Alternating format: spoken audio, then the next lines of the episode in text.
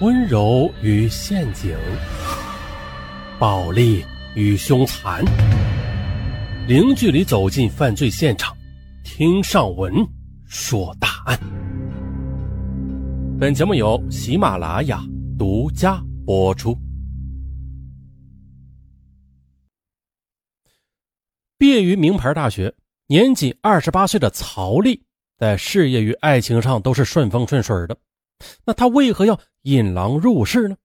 这歹徒原本计划在抢劫得手之后奸杀这个年轻漂亮的女老总呢，但是又为何在最后一刻放下屠刀呢？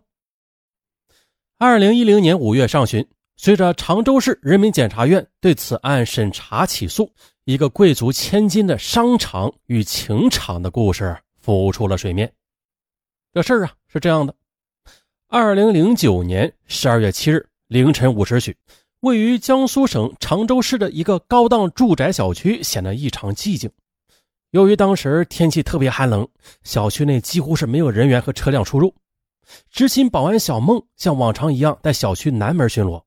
突然的，从一栋楼房内却跌跌撞撞的跑出了一个人影。小孟凑上前一瞧，顿时惊呆了。只见呢，一个披头散发的年轻女子，双手被捆绑的是结结实实的，手腕和胳膊也都肿了，嘴巴被胶带封住，双眼充满了恐惧。小梦认出这位狼狈不堪的女孩就是小区的业主曹丽，他赶紧找来刀片割开曹丽身上的绳索和胶带。可是啊，曹丽开口讲话时已经是语无伦次：“打劫了，杀人了。”常州市公安局新北分区下属的一个派出所，在接到报案后五分钟就赶到现场。可是，当得知受害人曹丽身份之后，不仅大吃一惊。原来，现年二十八岁的曹丽不是一般的居民，她是常州市一家进出口贸易公司的总经理、法人代表，是本市小有名气的女企业家。接着，在警察的安慰与引导之下。惊魂未定的曹丽断断续续的讲述了她遭遇的可怕噩梦。时间是二零零九年十二月六日晚上十点三十分。当时，曹丽在外出差的男友黄建从山东兖州乘火车回到江苏省常州市，曹丽呢便驾车去火车站接人。两人吃过夜宵，回到曹丽的住宅之后，却发生了一件很奇怪的事他清清楚楚的记得，出门时候将房门的锁反锁了三圈，但是现在钥匙插进去一拧，哎，门就开了。哎，当他满腹狐疑的进屋之后，啊，突然呢，从卫生间窜出两名歹徒，并且把两把明晃晃的尖刀架在他和男友的脖子上。哎，你们是谁？不要伤害我女友啊！行行，有事好说。哦哦，我我不动，有事好说。面对从天而降的劫匪，黄健表现得异常镇定。他试图啊用身体掩护曹丽，可是呢，此举却惹怒了劫匪。其中一名劫匪将黄健打晕在地，并且用绳索将黄健的双手给反绑。为了防止歹徒继续施暴，曹丽从卧室衣柜的拎包里拿出了两万多元的现金，恳求歹徒拿钱走人。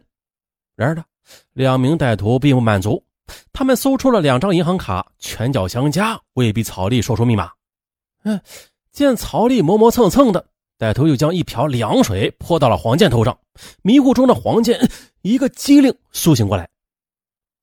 为了自己和男友免受皮肉之苦，曹丽无奈的只好说出了密码。这回说了，行，希望你不要骗我。敢耍爷们的话，老子就宰了你们。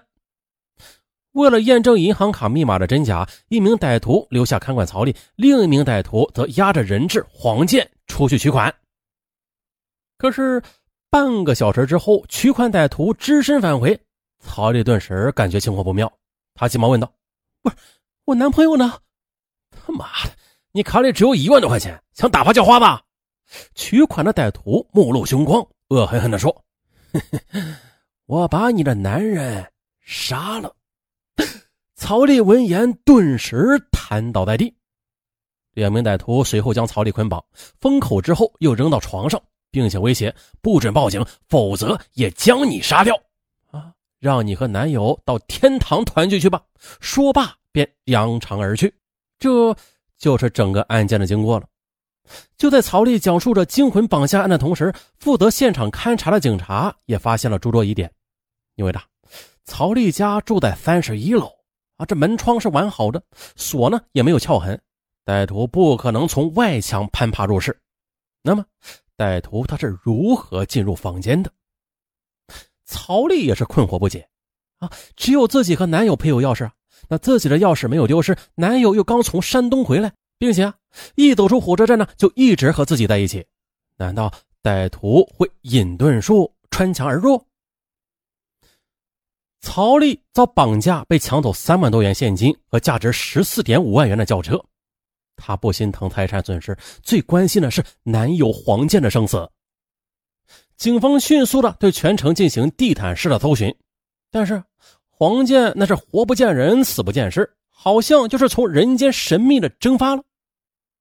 就在这时，警方发现一个紧急情况，不是意外情况。曹丽是有个有家室的女人，她的丈夫在上海攻读博士学位。那遇害的人质黄建只是曹丽的情夫。哎呦，这案情变得是更加扑朔迷离了。难道博士在老婆身边安插了耳目，发现娇妻红杏出墙而遥控杀害了情敌吗？婚外情被绑架案提报，哎，曹丽此时已经不再避讳自己的隐私了。她以泪洗面，请求警方尽快帮忙找到其情人的尸体。曹丽认为是因为自己的婚外情导致黄建招来的杀身之祸。可就在此时啊，又一条意外的消息传来，说呀，案发当晚黄建并非从山东兖州回到的常州，而是从河南商丘悄然的潜入常州的。那由此的黄建在案发前后的诡秘行踪，便引起了专案组的高度注意。常州警方又兵分两路，一路留在常州挖地三尺寻找黄建的尸体，另一路人马则紧急的赶赴河南调查。可谁也没想到啊，这么一查，竟然查出一个惊天的秘密。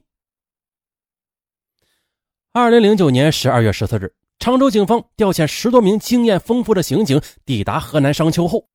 又通过多种线索追踪黄建的蛛丝马迹，他们很快了解到了黄建在商丘的一些绯闻，查出了黄建与商丘的一个名叫阿丹的歌厅小姐的关系非常暧昧。这条线索让专案组难免产生怀疑：人质黄建可能未必遇害，他或许是两名歹徒的同伙，通过上演双簧戏抢到钱财之后，又逃回河南与新欢阿丹在一起。然而呢，这阿丹的手机就始终的打不通。歌厅老板说啊，阿丹已经有十多天没有上班了。接着，在商丘市公安局梁园区分局刑警大队的配合下，专案组很快的在商丘闹市区的一幢居民楼的七楼找到了阿丹的暂住地。但是铁门紧闭，敲门没有回应。警方强行打开门后，发现了这阿丹的房间啊，看上去非常整洁，似乎啊弥漫着一种。诡异的气息。于是呢，警方在仔细的搜索中，惊愕的发现床底下竟然藏着一具年轻的女尸。经过辨认，这具女尸正是黄建的另外一名情人阿丹。尸检报告显示了，阿丹是被人扼颈之后窒息而亡的。哈哈，凡是跟黄建交往的女人都没有好下场啊，不是遭绑架，就是被谋杀。专案组的刑警拍案而起，黄建的嫌疑骤然上升。就在这时的常州方面传来的消息，也令侦查视线指向了黄建。留在常州的一组侦查员是越琢磨越感觉这桩绑架案不合乎常理，因为呢，黄建身高一点七三米呢，而两个歹徒身高均不到一米七零，所以说呀，歹徒应该是压着比较柔弱的女性。啊，曹丽去取款的，那这样会更加安全。可是呢，他们为何偏偏要压着身强力壮的男人质出门取款呀？这样岂不是增大了风险系数吗？经过调查，果然不出乎警方所料，侦查员在调取银行柜员机监控探头录像之后，发现了取款者正是人质黄健，而旁边没有人威胁和挟持他，他一个人呢，轻轻松松的在取款呢。啊，种种迹象表明了千万富杰绑架案就是黄建一伙人自编自导的一场苦肉计和双簧戏。于是，常州新北警方向全省公安机关发出追捕协查通报。犯罪嫌疑人黄建，男，二十八岁，身高一米七三，籍贯山东兖州，体态中等，谢顶，轻度近视。欲知后事如何，咱们下集再说。